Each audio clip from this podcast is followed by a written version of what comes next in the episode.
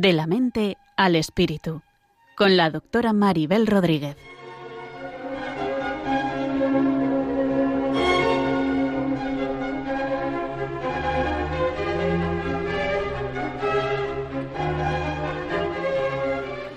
Saludos a todos y feliz Navidad. Bienvenidos todos los que nos escucháis. Esperando que este nuevo programa de la mente al espíritu os pueda aportar ideas, ser de ayuda, resultar útil. Seguimos hoy hablando de emociones y sentimientos, porque el otro día empezamos, pero vimos que el tema daba para mucho más y quizás daría un para mucho más, pero bueno, iremos variando temas y, y tratando de cuestiones que puedan ser de utilidad. El programa de hoy de la mente al espíritu trata de emociones y sentimientos también porque estamos en una época del año en la que se mueven emociones y sentimientos por los encuentros familiares, porque echamos de menos a las personas que no están o porque se activan pues viejas sensaciones, la nostalgia o el cariño de volver a estar con los seres queridos, todo puede darse simultáneamente. Y voy a repasar brevemente qué es esto de las emociones y sentimientos para quienes nos escucharon el otro día.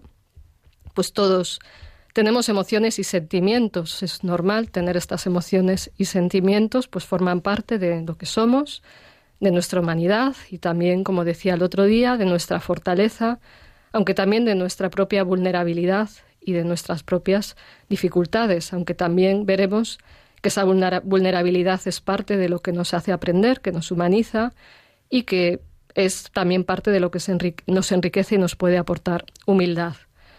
Esas emociones y sentimientos nos dan información acerca de lo que nos pasa, de cómo somos. También nos dan información de quizás viejas heridas o de aprendizajes o de las herramientas con las que hemos podido sobrevivir hasta este momento, etcétera. Hablaremos después un poquito más de esto. Y para ayudarnos un poco a situarnos, nuevamente describo que es una emoción. Una emoción sería una reacción instantánea del cuerpo que se produce en respuesta a ciertos estímulos que pueden ser externos, algo que ocurre alrededor. Por ejemplo, si alguien nos da un susto, pues hay una reacción automática. O estímulos internos, pues de repente un recuerdo, algo que nos viene a la mente, nos hace sentirnos de determinada manera. Hay que aclarar que la emoción es involuntaria, es automática y surge de manera, eh, pues, de manera no racional.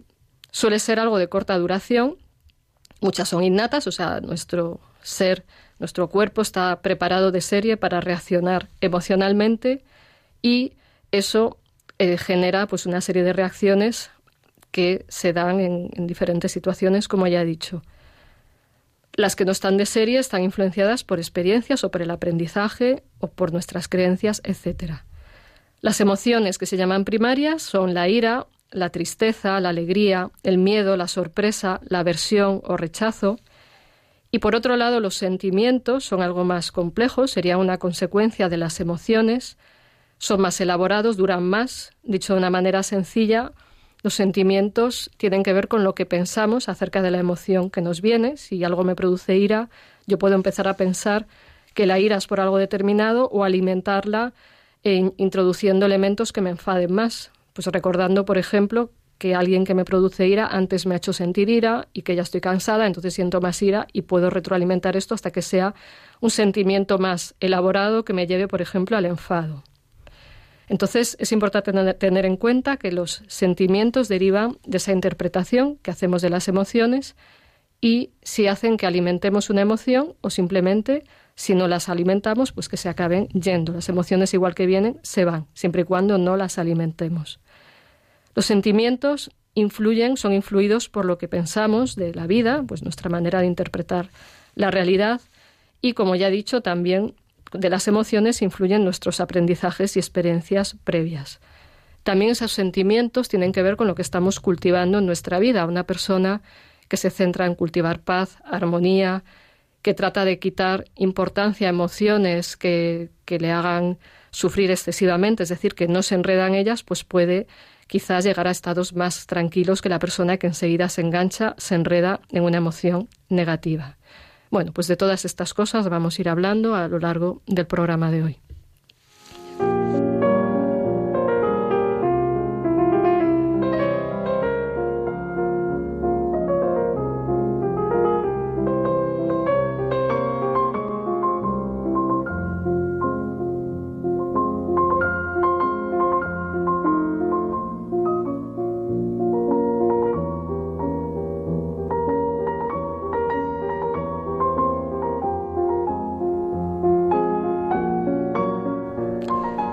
Hoy tenemos una invitada, nuevamente Inés Serrano, que es psicóloga y profesora de la Universidad San Pablo CEO. Bienvenida, Inés. Gracias. Gracias, por estar aquí.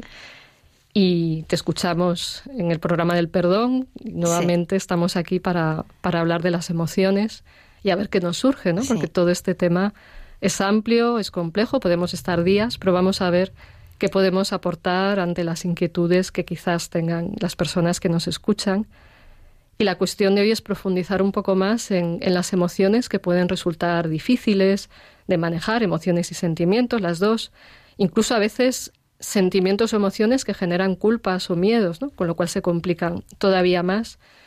Y partiría de una pregunta que quizás pueda abrir este diálogo, que es que si las emociones o sentimientos fueran malas, simplemente como algunas personas piensan, ¿para qué las tendríamos en nuestro corazón? Hmm. Bueno, la primera encantada de estar otra vez contigo, Maribel. Gracias. Eh, y el, tema que tenemos hoy es súper interesante, ¿no? Eh, llena cualquier espacio de psicoterapia, incluso conversaciones informales con amigos, ¿no? Es, es un tema que nos toca a todos. Eh, si las emociones fueran malas, ¿no? Decías, ¿para qué las tendríamos? Claro, las emociones es que no son ni buenas ni malas. Claro. Realmente las emociones son, ¿no? Y sirven, son, o sea, están incorporadas en nuestro sistema de funcionamiento porque, eh, porque son útiles. Tienen la utilidad de servirnos de sistema de señales. Claro, eso es. Entonces, en función de la emoción que aparece, pues nos está señalando un, un tipo de, de acción a, a, tomar, ¿no? Pues, por ejemplo, la tristeza, pues nos, nos pone un poco en la pista de que estamos necesitando elaborar ¿no? algún tipo de dolor, algún tipo de pérdida, eh, y entonces necesitamos tomarnos un tiempo, un espacio como para estar un poquitín más hacia adentro y poder integrar algo que ha sucedido. ¿no? Mm. O la rabia pues nos informa de que alguien está transgrediendo los límites ¿no? de lo que nosotros consideramos aceptable en alguna cuestión que para ¿no? de acuerdo con nuestros valores es importante y, y entonces mm, nos, nos asalta ese sentimiento ¿no? de, es como de, protección también o sea la rabia a veces es un mecanismo de protección claro siempre y cuando no sea desmesurada agresiva pues la rabia nos indica que algo está yendo mal sí. ¿no? sí no sí yo siempre les digo a los pacientes lo importante de la rabia es eh, no es no sentirla es no actuarla claro ¿no? Pero sentirla la tienes que sentir y escucharla porque te está informando de, de que algo te está pasando. ¿no? ¿Y a qué llamas a actuarla para que no se entienda? Eh, a pasar a la acción. Es decir, no claro, agredir. destruir, agredir, eh, ¿no? O sea, hay, hay, gente que puede ser muy destructiva verbalmente, por ejemplo, ¿no? No Claro. hace falta solo ponerse agresivo en cuanto a romper objetos o, o agredir físicamente a alguien, ¿no? O sea, a través de la palabra también podemos eh, hacer mucho daño. Es Claro. pasar a la acción, me refería. Sí, igual a la acción que haga daño, porque igual una acción puede ser me estoy sintiendo mal, o sea, puedes verbalizar, siento rabia, me siento mal, o puedes sí, golpear claro. algo que no te hagas daño, golpear un colchón, y eso puede ser una manera de expresar rabia Hmm. siempre y cuando no te dañes tú, no dañes Sí. a otros, ¿no? O puedes pasar a la acción a través del deporte, ¿no? Que es un tipo Claro. de acción un poquito más eh, adaptada, eh, funcional, ¿no? Y que, como tú bien dices, no daña. Claro, nos beneficia. O sea, yo creo también, ahora que sale lo del deporte, es interesante ver que, que la rabia es como un exceso de energía, es que está acumulada en el sistema y el deporte te ayuda Hmm. a soltarla, a descargarla, ¿no? Hmm. Entonces, en lugar de actuarla, como dices, que es lanzarla contra alguien, pues puede ser como soltarla de otra manera física, porque a veces las emociones necesitan una vía física Sí. de descarga, ¿no? Y, y el Sí. deporte puede ser de ayuda, ¿no? Claro, sí, sí, efectivamente. O el desahogo, explica, expresárselo a alguien, ¿no? Que, Sí. que sea de tu confianza, ¿no? O sea, Sí. como- Hay gente que también le ayuda, por ejemplo, escribir en un diario, escribir lo que le está Sí. pasando. Si tiene algo así que le agita mucho, ¿no? Como para poner la cabeza un poco en orden. Sí, sacar lo que sea, incluso incluso de escribir una barbaridad y luego romperla, es una Hmm. manera de deshacerte Sí, de sí, ella, ¿no? liberar un poquito, sí. Sí, para Bajar no- las revoluciones. Y yendo a lo de la rabia, también porque ha surgido, yo veo que muchas personas se sienten mal por sentir rabia o les da miedo sentir rabia o sienten culpabilidad Hmm. por sentir rabia, ¿no? Y, y que la persona a veces viene a pedirnos a consulta que haga algo para que no sienta rabia, ¿no? Pero eso Sí. no es posible. Otra cosa es no alimentarla echando más leña al fuego, que a veces lo que hace la mente, pues me hizo aquello, lo otro, y además, entonces empezamos a enredarla, entonces la rabia crece, crece, crece, ¿no? Sí, se multiplica. Es como echar fuego en una chimenea, ¿no? Y vas Sí. poniendo, no, como es eh, madera, ¿no? Vas echando Hmm. madera ahí en una fogata y, y, claro, se hace cada vez más grande. Claro, se lo cuentas a alguien que, que no sabe cómo aconsejarte y te me echa más leña al fuego, ¿no? Claro, te dice, sí. pues estoy enfadada con mi amigo, pues enfádate más, pues hazle esto, o tienes toda la razón. O sea que a veces, sin querer en el diálogo, podemos echar más leña al fuego Sí, y sí. no ayudar a que eso se vaya temperando. Una cosa es escuchar ese malestar, otra cosa es decirle al otro, pues enfádate más y además le das más ideas para sentirse peor, ¿no? Absolutamente. Pero es verdad, eh, hay mucha gente a la que le aparecen sentimientos de culpa porque tienen la sensación de que esto que estoy sintiendo no debería de sentirlo. Eso es. O debería de estar sintiendo cosas que no siento. La otra, Sí, ¿no? los la otra deberías. cara. Los deberías, justo. Y, y esto sí, esto pasa y, es muy doloroso. Eh, yo lo veo en consulta, ¿no? Eh, pues eh, pacientes que a lo mejor te dicen, me pongo a rezar, por ejemplo, y. y no siento nada. Sí. Entonces, al final ya no rezo, porque cuando me pongo a rezar no siento nada y me siento culpable porque creo que tengo una fe, creo que soy una persona muy falsa porque tengo una fe de mentirijillas. Sí, es frecuente esa inquietud, ¿no? Hmm. Que- o hago una práctica, voy a la iglesia, no siento nada. A veces se confunde la experiencia verdadera con el sentir. Sí, El sentir ayuda, evidentemente, pero eso es. El- la práctica espiritual no es para sentir. Tiene que ser algo más, ¿no? Porque si no es- solo para mi gratificación, ¿no? Claro, es, o sea, es mucho más amplio a través del pensamiento, a través de las acciones y luego, claro, es, es que nuestra vida es muy amplia, ¿no? O sea, uno no se siente igual después de un rato de oración, después de cuatro días de ejercicios espirituales, Claro. que sacando dos minutos para decirle a Dios hola, buenos días, eh, un jueves de mitad de semana de un pico de trabajo. Claro, ¿no? claro. Entonces, pues inevitablemente cuando estamos metidos en la hiperactividad, ¿no? Eh, pues no se siente con la misma amplitud ni con la misma intensidad ni estamos tan a gustito cuando estamos delante de Dios porque no mucha gente también le pasa no me pongo delante de Dios y empiezo a hacer la lista de la compra en mi cabeza Sí. o a repasar las cosas que me quedan pendientes Claro. y, y sí y, y aparece un malestar muy intenso no Claro, porque aparece la culpa y eso se hace Sí. sin querer. Son como mecanismos automáticos que hay que aprender a aceptar y reconducirse con cariño. Decir, bueno, me voy a otro sitio, vuelvo. Y a veces hay sentimientos de aridez en la práctica, práctica espiritual. Es decir, no sientes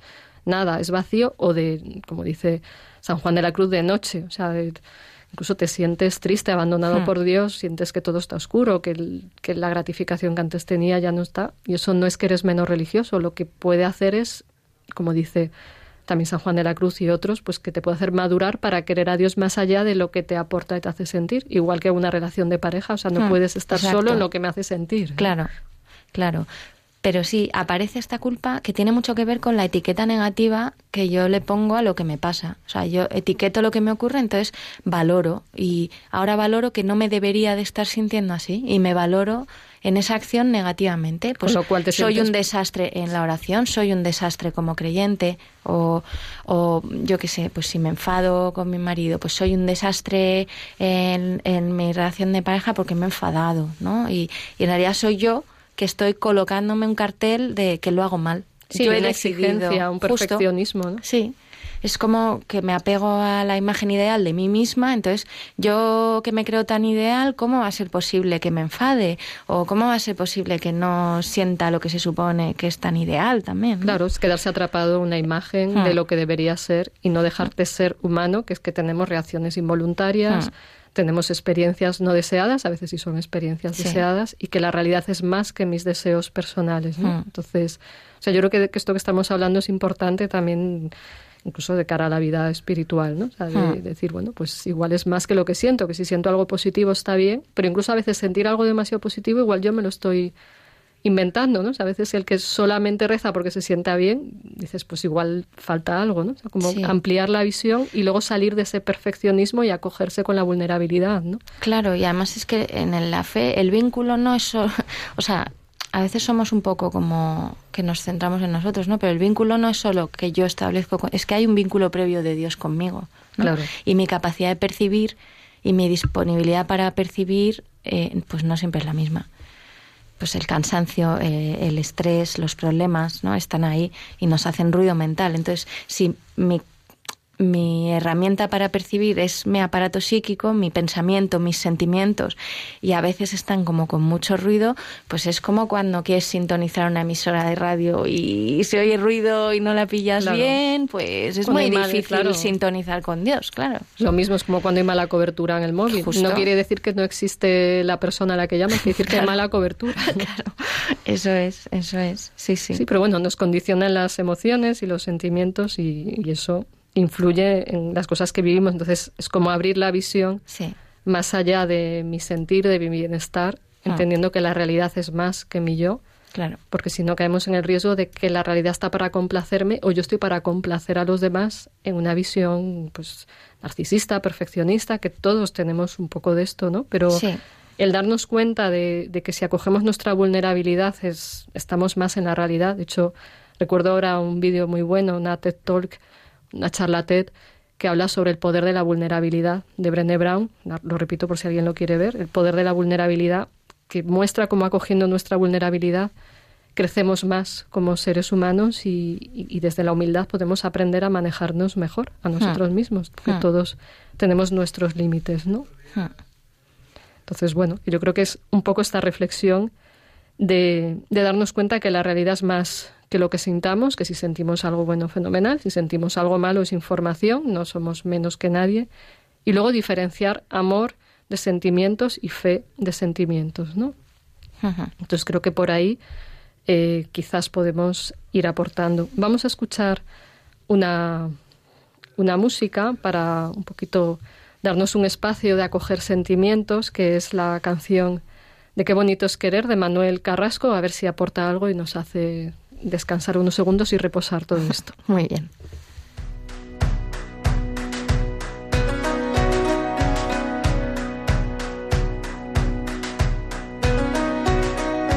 Tiene un cañón de alegría disparando en los ojos. Y todo aquel que la mira se llena de amor. Es el ángel de la guarda para los demonios. Le juro que no le exagero, todo es corazón. Tiene la vida más vida si la tiene cerca. Es el paraguas, no te baila el agua sin más. Tiene la risa que alivia todos los problemas. Es esa palabra que escucha cada suspirar. Una vela encendida porque si hay un día en la oscuridad Vierte un ratito la herida, por eso es mi amiga para bien y mal. Qué bonito es saber que siempre estás ahí. Quiero que sepas que voy a cuidar de ti. Qué bonito es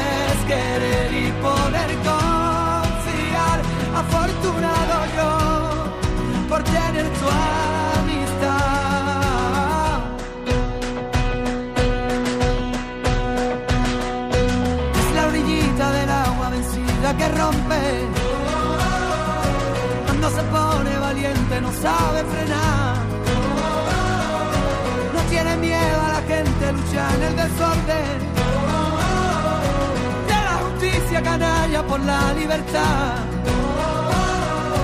Es una vela encendida porque si hay un día en la oscuridad. Pierde un ratito en la herida, por eso es mi amiga para bien y mal. Qué bonito es saber que siempre estás ahí. Quiero que sepas que, sepas que voy a cuidar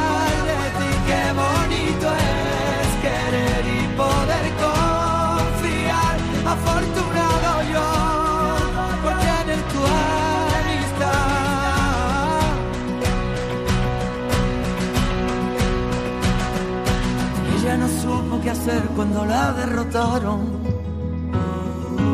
ella aprendió de las lágrimas, harta de llorar. Por ello tiene ese brillo y el grito de un faro. Es el paso para el caminito perdido a encontrar. Qué bonito es saber que siempre estás ahí.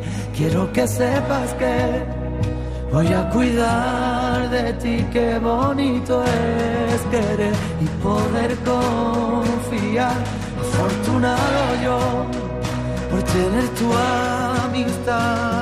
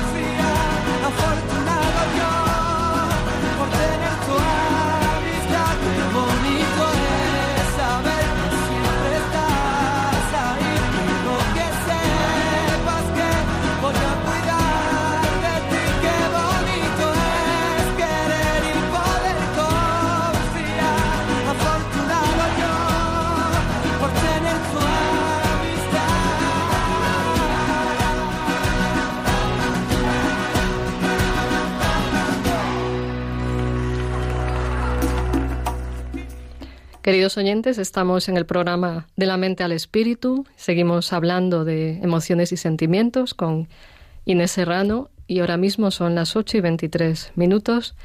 Acabamos de escuchar una canción que evoca sentimientos positivos, confianza, amor, amistad, aceptación. Sería el lado positivo de, de los sentimientos y que nos da como energía positiva, ¿no? Sí, sí, sí, me ha encantado. Vamos, el, el estribillo, ¿no? La, cómo define la amistad, ¿no? Que me parece una de las formas de, de querer más bonitas. La tenemos muy normalizada, la damos como muy por integrada en el día a día, pero eh, tener una amistad buena es un, es una maravilla, ¿no? Es decir, siempre estás ahí, voy a cuidar de ti, puedo confiar, ¿no? Eh, ¿no? Destacar los elementos más, bueno, pues más, más eh, que están en el corazón ¿no? de, de, una relación de amistad. Claro, en el fondo es el amor. Yo creo que el amor también integra los sentimientos. Mm. Incluso habla de llorar y, y, que luego uno, como que uno se renueva, ¿no? O sea, como que acoge hasta el llanto de, de la otra persona y, mm. y, que sigue la relación, sigue la confianza, ¿no? Entonces, bueno, yo creo que es una canción que, que nos mete un poquito de energía positiva de hablar de estas cosas porque aunque hable sobre todo de esas emociones positivas, las que hacen sufrir, las que producen tristeza, también tienen su sentido, nos humanizan y nos ponen delante de la realidad, como cuando ahora en Navidad echamos de menos a los que no están y, esa tristeza implica que, hay un amor, que hay un cariño hacia esos que no están. Si no sintiéramos nada, pues quizás ese cariño no era tan, tan conectado con, nosotras mismas. Efectivamente. Muy bien, pues seguimos hablando un poco de las emociones, sobre todo de las que nos cuestan un poco.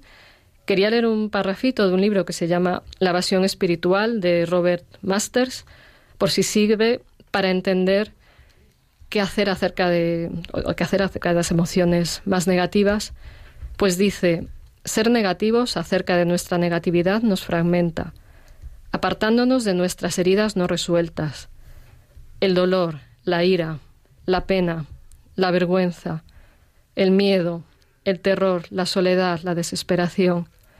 Todo ello tiende a juzgarse como negatividad, como algo que dista mucho de lo espiritual.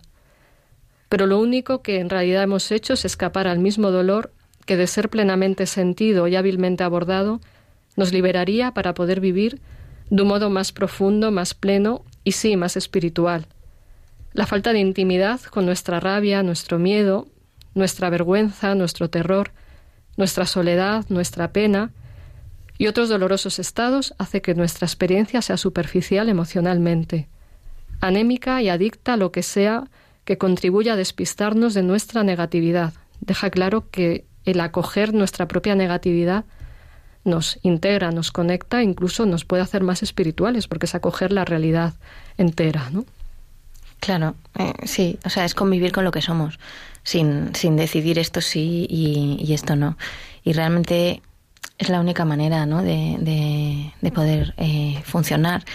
Eh, si nos autoengañamos, que en realidad es imposible autoengañarnos porque las emociones suceden, ¿no? Solo que a lo mejor tú intentas no enterarte, ¿no? A través de ciertas cosas que te anestesian, ¿no? Pero, pero no estamos haciendo, ¿no? Si nos anestesiamos no estamos haciendo más que como retrasar el momento o dejar de integrar parcelas de nosotros mismos. Entonces, el riesgo es la posibilidad de que al final no sepamos quiénes somos, ¿no? Claro. Eh, porque ya no me entero ni de qué es lo que me afecta, ni cuál es mi necesidad, ¿no? O sea, reconocer cuál es mi necesidad ir en busca de, de aquello que necesito para estar bien que puede ser descanso, que puede ser eh, un encuentro con un ser querido, eh, bueno, no sé, cada uno las necesidades que tenga, ¿no? Claro, claro, porque a veces se confunde la regulación emocional con la supresión emocional. Entonces, una cosa es que uno no responda siempre caprichosamente a todos sus deseos, otra cosa es no tener en cuenta las necesidades. Claro.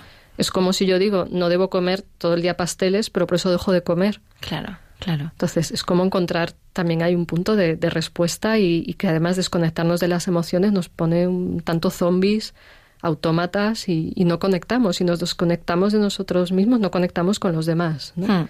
no, y al final el disfrute es muy es muy efímero, ¿no? O sea, la capacidad de disfrutar si estamos desconectados de nosotros mismos es, es puro es, como, no sé, pues como los animalitos, ¿no? O sea, estímulo-respuesta, pero, pero no hay una... No, no, te dejas afectar por las cosas y no afectas tú tampoco, ¿no? Entonces... Hmm. Sí, ahora mismo yo creo que estamos en un momento social en el que tenemos a mano eh, muchas posibilidades de dispersión, ¿no? Sí. Eh, y, y, al mismo tiempo también hay como muchísimo movimiento en torno a, a cuestiones, que tienen, cuestiones que tienen que ver con la atención plena, el silencio, la meditación, ¿no? O sea, la oración, distintas maneras de oración. Está, yo, es un momento muy interesante, ¿no? Sí, de apertura, a la vez también de evasión. Todo eso se puede usar para la evasión o para la conexión. Bueno, sí. Depende de cómo se viva. O sea, tiene su lado oscuro también el tema de, la meditación, en el sentido de que hay quien lo usa para no sentir. Claro. Entonces, mal, una mala práctica, ¿no? Claro. O la oración para pedir a Dios, pero yo no hago nada. Claro. Pues bueno, sería el, error, ¿no? Claro. O el me quiero sentir positiva, muy espiritual, entonces me voy a meditar, a hacer oración, porque me siento bien, pero luego no atiendo a los que hay alrededor, ¿no? Y bueno, estoy hablando del lado oscuro. Evidentemente hay mucho lado luminoso y ayuda mucho tanto la meditación sí. como la oración a centrarse, a escucharse si realmente uno está conectado también con su sentir. O sea, no es mm. para no sentir, es para sentirse en plenitud y buscar una armonía, buscar un, una paz, buscar una unidad. Mm. Sí, a mí, me parece clave eh, el, el, que no decidamos qué emociones están bien y cuáles están mal sentir. Claro. Sino prestar atención a qué, qué me estará queriendo decir esta, esta cosa que me invade ahora, que no me sé manejar muy bien con ello, ¿no? Sí, observarlo, escucharlo y al final es más constructivo. Por ejemplo, un método de oración, que es la oración centrante de Thomas Keating, la primera fase de la oración es dar la bienvenida a todas las emociones, sentimientos, pensamientos, incluso si pienso odio a no sé quién, pues bienvenido. Hmm. O sea, todo lo que viene se le da la bienvenida porque eso acaba pacificando. Claro. Si nos enfrentamos a, a los sentimientos diciendo yo debería sentir tal cosa, es como decir, yo debería tener tres piernas. Pues no, esto es lo que hay. ¿no? Eso es. Otra, otra cuestión que quería tratar en el programa de hoy, porque también hace sufrir, es cuando se sienten cosas que en general son positivas, pero no uno no siente que no lo que corresponde. Por ejemplo, cuando una persona se enamora y no conviene ese enamoramiento, ¿no? Porque ya tienes pareja, o porque estás consagrado, una vocación religiosa, o simplemente no te viene bien, te da miedo, o no te enamoras de, o te enamoras de alguien que te puede acabar haciendo daño. A veces vemos adicciones afectivas también en nuestras consultas, sí, claro, sí, sí. Sí, claro. Bueno, eh, el enamoramiento ¿no? Eh, es distinto que el amor. O sea, entonces el enamoramiento pues es una emoción así un poco, como un poco loca, un poco ¿no? abrumadora. Eh, Inesperada, también es positiva, pero puede ser negativa. Sí, sí, sí, sí. Eh, pero bueno, eh, tiene casi, yo diría, me atrevería a decir que tiene casi más elementos de uno mismo que de la otra persona. Claro, y un poco película también. Sí, porque bueno, pues coges unos trocitos del otro, el otro coge unos trocitos de ti, hacemos un poquito de espejo, entonces todo es estupendo y maravilloso. Eh, pero claro, en realidad es la antesala del, del amor real, ¿no? Claro, es como un primer paso. ahora seguiremos hablando de esto, tenemos que dejar ahora un, Muy bien. un minuto de hablar de, de la promoción que era de Navidad, porque Radio María se sostiene gracias a las donaciones de muchas personas, también de los voluntarios que estamos aquí. Entonces, escuchemos la cuña de Navidad de Luis Fernando de Prada explicando un poquito esto.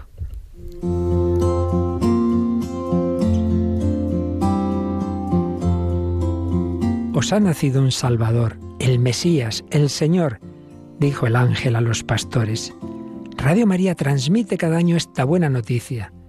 Gratis la hemos recibido, gratis queremos compartirla y decir a cada hombre, también para ti ha nacido Jesús, es tu Salvador te quiere sacar de tu desesperanza, de tu tristeza, de tus esclavitudes, de tu egoísmo, de tus situaciones de muerte.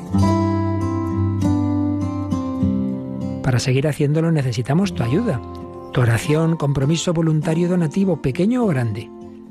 Puedes informarte de cómo colaborar llamando al 91 822 8010 o entrando en nuestra página web radiomaria.es. Así podremos llegar a todos los hombres y decirles de corazón, feliz Navidad. Pues ahí vemos que si colaboramos todos podemos seguir sosteniendo esta radio y ayudando a los que lo puedan, la puedan necesitar para su inspiración, su día a día, para lo que sea. Y sigamos hablando con, del tema que estábamos, que era el del enamoramiento. Yo creo que es un tema fascinante, apasionante porque saca lo mejor, puede ser la antesala del amor, como tú dices, pero también puede ser la antesala del egoísmo, del sufrimiento hmm. O del conflicto interno. O sea, alguien que dice, pues yo no me debería enamorar, no me conviene, no me corresponde, tengo un compromiso. Y eso sea, a veces se, empeora ese malestar con que uno se echa la culpa y uno no elige enamorarse. O sea, el, enamoramiento te, te cazó. No eres tú que dices, hoy por la tarde a las 5 de la tarde me enamoro de no sé quién, ¿no? Sí, pero es verdad que es un hecho más a escuchar. ¿no? Claro. O sea, ¿no? tú planteabas un poco la situación de qué ocurre si uno se enamora eh, estando ya en un estado de vida, digamos, ¿no? De, sí, de compromiso. De compromiso, ya sea de vida religiosa o de matrimonio. Bueno, pues escúchalo y mira a ver, porque o sea, a lo mejor mm, tienes que escuchar un poco qué te está pasando. A lo mejor es una señal de que tienes que mm, reavivar eh, tus votos o, eh, tu pasión por la vida. O tu pasión por la vida. O, ¿no? o sea, a lo mejor es una ocasión de revisión que puede eh, dar mucho fruto. Y no necesariamente significa que tengas que abandonar esa opción de vida y arrojarte a los brazos. Porque, como decíamos, ¿no? el enamoramiento son unos pequeños trocitos y el resto me lo invento un poquito según y acorde a, a lo que yo estoy deseando también un poco ver, ¿no? Entonces, claro. por eso yo creo, ¿no? Que los expertos en ¿no? la teoría esta tan famosa en psicología del amor que habla de las tres, de los tres elementos, ¿no? De la presencia de intimidad, de pasión y de compromiso. Oye, pues a lo mejor hay mucha intimidad porque es alguien con el que tienes un día a día o lo que sea. Una conexión Claro, pues te entiendes, te entiendes muy bien, hablas el mismo lenguaje en el sentido religioso o en el sentido profesional, el que sea, pero a lo mejor no hay pasión o a lo mejor no hay elementos de compromiso. Sí, simplemente un sentimentalismo o un bienestar. Claro. O un estado a veces extático también. Hay quien puede vivir cosas muy positivas. El problema es cuando uno quiere, quiere apoderarse del otro o simplemente el enamoramiento lo ve como, como un absoluto. Hmm que ocupa toda la vida, que hay momentos que eso puede generar intenso sufrimiento, pero también es interesante ahí ver el deseo de fondo, o sea, en el fondo qué necesidad justo tiene la persona que se enamora de otra, igual es una necesidad de conexión, de comprensión, de unión, de replantearse su vida para profundizar más en, qué sentido tiene lo que está haciendo. Sí, pero fíjate, yo en este momento, y lo he hablado también con, compañeras eh, psicoterapeutas, ¿no? Nos llama la atención la cantidad de gente que lleva terapia, igual a ti también te ha pasado, eh, cuestiones de cambio de pareja. Sí, como quien cambia de cromos. Y, sí que observamos un poco, y yo vamos, lo he hablado, eh, como esta cosa, como que parece que cuando se pasa el enamoramiento, ya, ya no, ya no es lo de antes, eh, ya no son tantos fuegos artificiales, o es que resulta que es que hay veces que por la mañana está gruñón y entonces, claro, ya no me lleva el desayuno a la cama todos los días y a veces gruñón, o los jueves ya que está acabando la semana y estamos cansados, pues ya no a lo mejor ya no es tan cariñoso y a lo mejor eh, tiene ganas de ver el partido de fútbol y en vez de charlar, ¿no? O cosas así y, y realmente eh, se están perdiendo oportunidades, ¿no? Primero oportunidad de, profundizar en el amor, justo, de profundizar, o sea, es decir, de convivir con una persona de carne y hueso, no con un ideal. Eso es. Y de y de profundizar en lo que viene después. Entonces, lo que viene después a lo mejor no es tan, eh, como diría yo, eh, eh, no hay tanta exaltación. y son cosas un poco más sutiles, un poco más sencillas, un poco más humildes, ¿no? Pero, por ejemplo, aprender a ser querido en mis defectos, si yo no paso a mostrar mis defectos, el otro no me los muestra a mí, mm. pues tampoco tengo esa experiencia de ser querido incondicionalmente, ¿no? Que es una de las cosas, para mi gusto, más conmovedoras, ¿no? En una relación de pareja. Es decir, es que me conoce como me conoce y sigue queriéndome, ¿no? Es, es milagroso. Sí. Pero claro, mm, tienes que permitirte que te vean en tus errores, en tus meteduras de pata, en tu lado menos bonito y menos ideal y también hacerlo con el otro, aceptar, ¿no? O sea, sí, acoger la realidad, no vivir en un mundo, Disney y, y, también ver que, que en estos temas también la espiritualidad ayuda a mirar más allá del propio ego de esto me satisface, ¿no? Es decir, bueno, es que el amor a alguien es más allá de si me gratifica, me satisface o hace lo que yo quiera, ¿no? Que a veces se entiende mal el amor como que tiene que ser algo que me gratifica, pero el amor es algo que yo doy para otro donde deseo su bien, deseo su libertad, acojo su vulnerabilidad, hmm. pero esto no lo hemos aprendido en general. O sea, el amor se confunde con las sensaciones que produce hmm. encontrarme con alguien que me gusta, entonces me monto una película, también hay un componente químico al que uno se hace adicto, luego esa química se va apagando hmm. y cuando una persona rompe una relación porque acaba el enamoramiento, pierde la oportunidad de mirar más allá de su química, de, trascender su animalidad, incluso diríamos, ¿no? de, ir a la esencia del otro más que aquellas características que me gustan, que no me gustan, buscar cuál es la esencia de otra persona. ¿no? Sí, es relacionarte con el ser y tener la oportunidad también de, de, de alcanzar tu propio ser. O sea, porque también te descubres mucho a ti mismo, ¿no? En una relación de pareja tienes la oportunidad de conocerte, de profundizar, de crecer, de sí, de descubrir aspectos que a lo mejor tú creías que tal cosa no te daba tanto miedo, pero sí, o en tal otra tienes una capacidad que igual no lo creías, pero mira, pues tengo la capacidad de escuchar mucho al otro o de, bueno, ¿no? Cada uno... es una experiencia de aprendizaje, ¿no? Sí. Vamos a, pasar ahora a otra sección de, respuesta a preguntas de la gente y, y seguramente surjan más cosas de estas. Muy bien.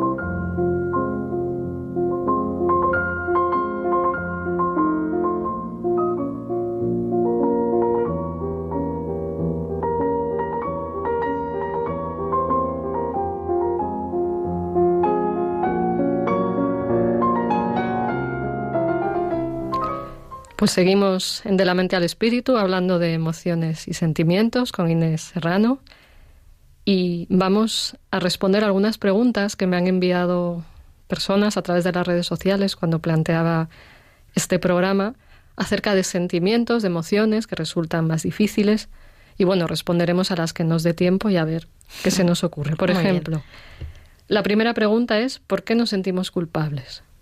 Sí, hablábamos antes, ¿no? Al principio del programa. Eh, nos sentimos culpables porque tenemos la capacidad de etiquetar, de valorar, hacer valoraciones, ¿no? Decidir eh, qué con qué tono yo eh, asimilo este, este hecho, esta circunstancia, esta aportación que, que yo he hecho, ¿no? Esta acción. Y, y, claro, y me aparece la culpa cuando mi valoración de, de la acción que yo he hecho es negativa y lo vivo como un fracaso, como un desastre. Sí, también yo añadiría que, que tenemos como, a través de la empatía, que es la, la, parte positiva de la culpa, sentir dolor por el daño que hacemos a otra mm. persona. Mm. Entonces, esa culpa, que es la que quiere reparar mm. y la que tiene que ver con la conciencia, ¿no? Entonces, que una parte de la culpa es como en relación con la empatía. De hecho, los que no pueden sentir culpa son los psicópatas ah. o ciertos narcisistas que no sienten culpa. Bueno, los narcisistas en general no sienten culpa, sino vergüenza. He quedado mal.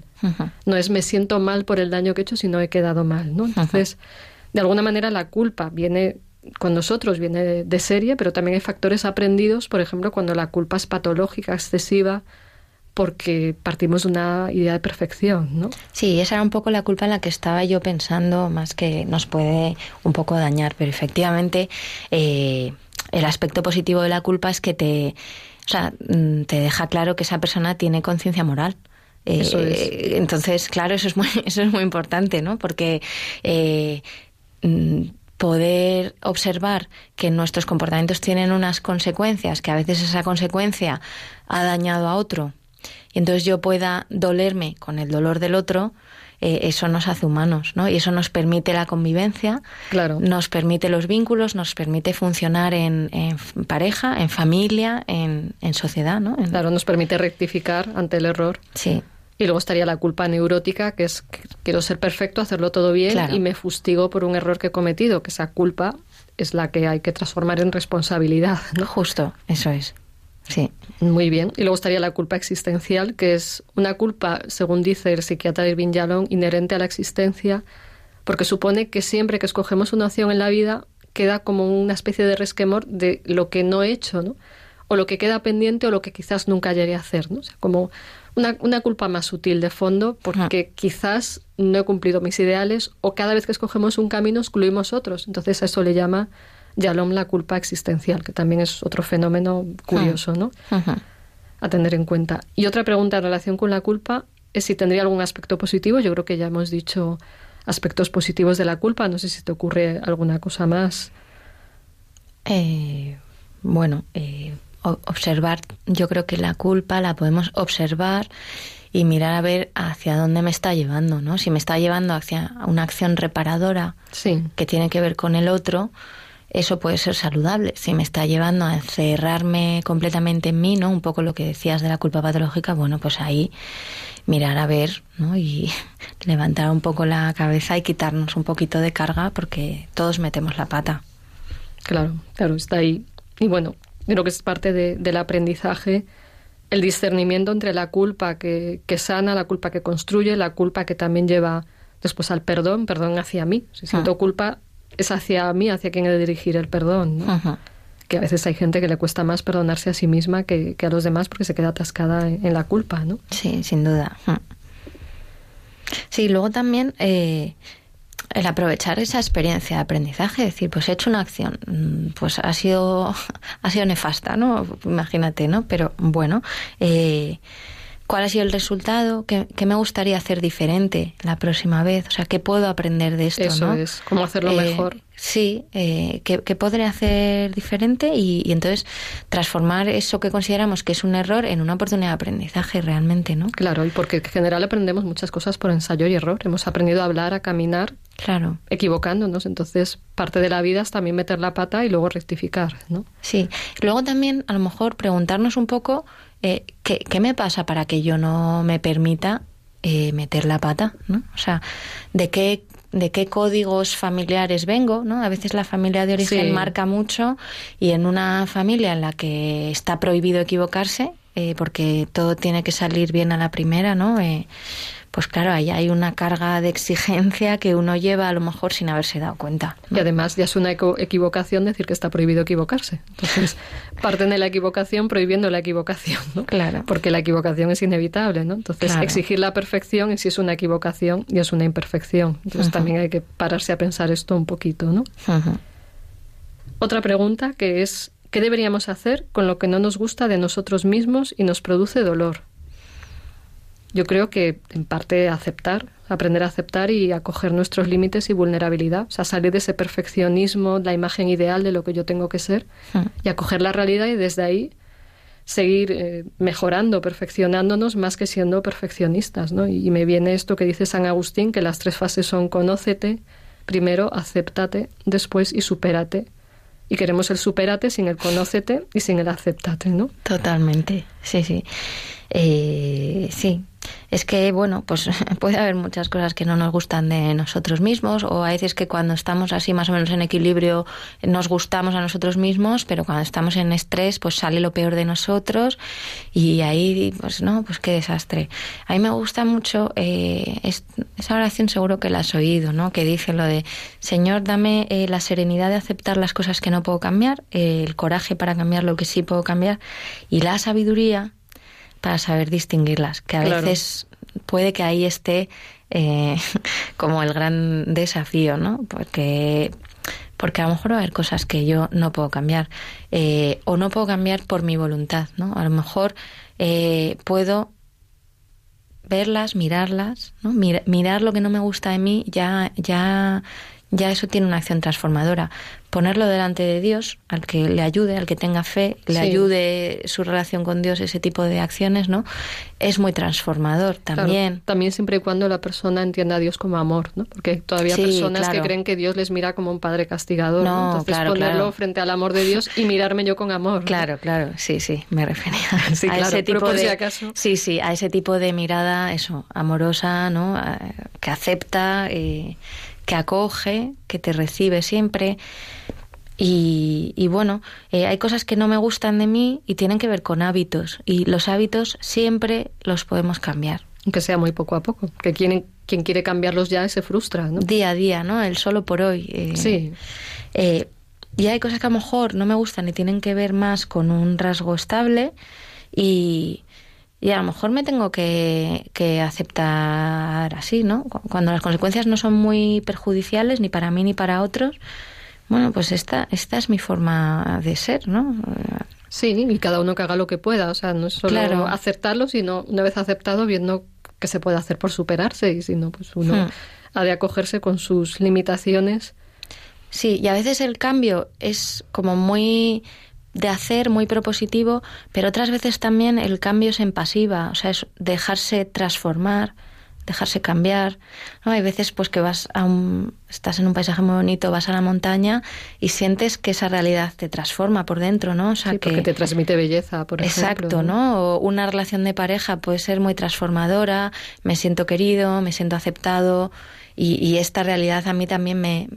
O sea, hay gente que no cambia por sí misma y a lo mejor cambia a través de un vínculo sano y bonito y positivo o, a través de otras realidades. Entonces, o, o ante la presencia de Dios también, de dejarse eh, hacer. El silencio también es muy transformador, ¿no? O sea que... A veces es hacer y es dejarse hacer, ¿no? Sí, yo digo que hay que abrir la cobertura a ese amor que nos trasciende, ¿no? Y, aunque no nos lo creamos, pues qué tal si abrimos la antena, que eso sería la oración, ¿no? Abrirse a ese amor y dejar que ese amor entre en ti, te creas o no que lo mereces, ¿no? Eso es. Entonces me parece que eso puede ser una perspectiva y, también pues a veces hay que hacer terapia cuando las situaciones son conflictivas. Claro, también. Es decir, pedir ayuda si algo me está sobrepasando, sí, sin duda. Claro. Muy bien, pues hasta aquí son las preguntas que nos da tiempo a responder hoy. Seguiremos otro día respondiendo a, más preguntas. Y vamos a ir pasando ya al final del programa, porque quedan ya unos pocos minutos, un poco eh, pues reflexionando sobre todas estas cuestiones de acoger las emociones. Yo creo que una clave es aceptarnos como somos, entendiendo que siempre podemos superarnos una vez que nos aceptemos y mirarnos desde el amor. yo creo que al final es como una receta al amor, que es fácil de decir, y difícil de practicar, porque el amor en parte es un arte, es fruto de un aprendizaje, y si queremos aprender a amar debemos actuar como lo haríamos si quisiéramos aprender cualquier otro arte, ya sea la música, la pintura, la, la carpintería o el arte de la medicina. O sea, el amor es algo que se ha de cultivar, practicar, aprender, hmm. y lamentablemente no nos han enseñado, ¿no? También amar a otro requiere conocer al otro, aunque dicen que cuando amamos conocemos, ¿no? Hmm. Entonces es un círculo entre conocer, amar, según conozco puedo amar y también con uno mismo, según me conozco, me entiendo, me doy cuenta de que no puedo controlar todo lo que ocurre dentro de mí, tengo la opción de eh, al final mejorar. O sea, si me acojo voy a estar con más paz conmigo y voy a llevar más paz a los demás. Y ese amor, tú hablabas antes de reconocerlos, aceptar al otro con los defectos, ¿no? Y, y es bonito poder acoger al otro con su limitación, con su defecto, y aprender a acoger de manera incondicional. Y la primera práctica es una persona consigo misma. Si yo Ah. consigo aceptarme con mis limitaciones y defectos, de quererme con lo bueno y con lo malo, es más fácil que pueda hacer esto con los demás. Y voy a ese dicho que dice que empezamos a amar no cuando encontramos una persona perfecta, sino cuando aprendemos a ver perfectamente a una persona imperfecta. O sea, de alguna manera ese amor es un trabajo de conciencia, de cambiar la mirada, de acoger la realidad Sí. como es. Yo creo que tiene mucho que ver eso que tú dices, ¿no? El poder amar, el estar presentes, el hacernos conscientes, el conectar con el momento presente. Y por ahí yo creo que hay una clave en la que dejas de pelearte con las emociones.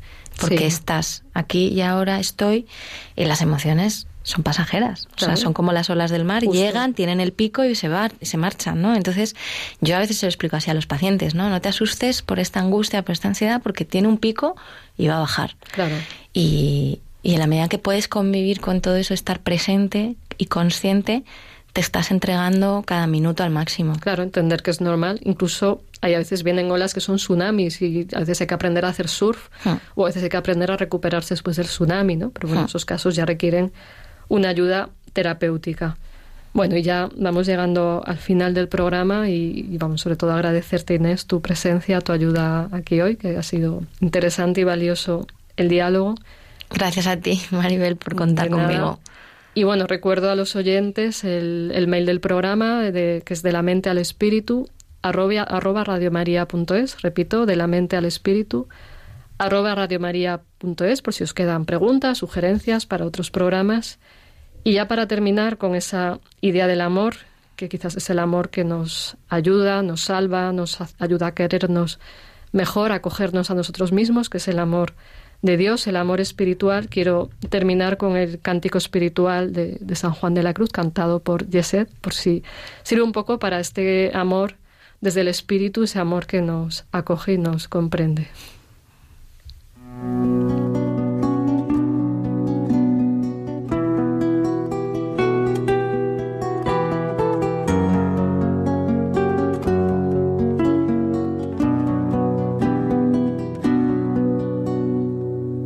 Saga de tu huella.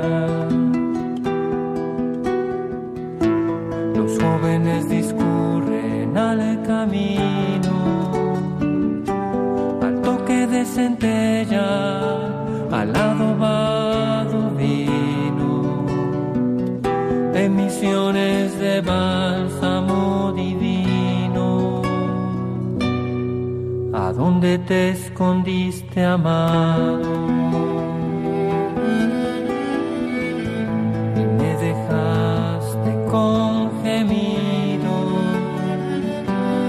como el siervo viste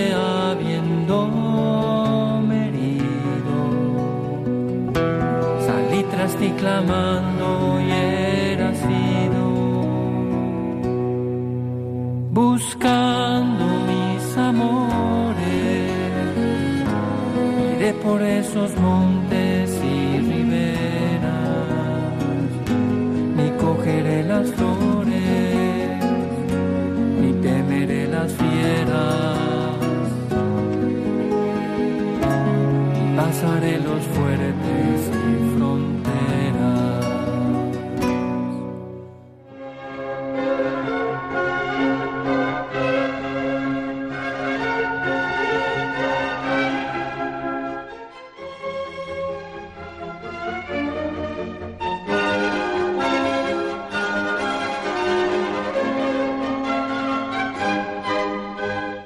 De la mente al espíritu, con la doctora Maribel Rodríguez.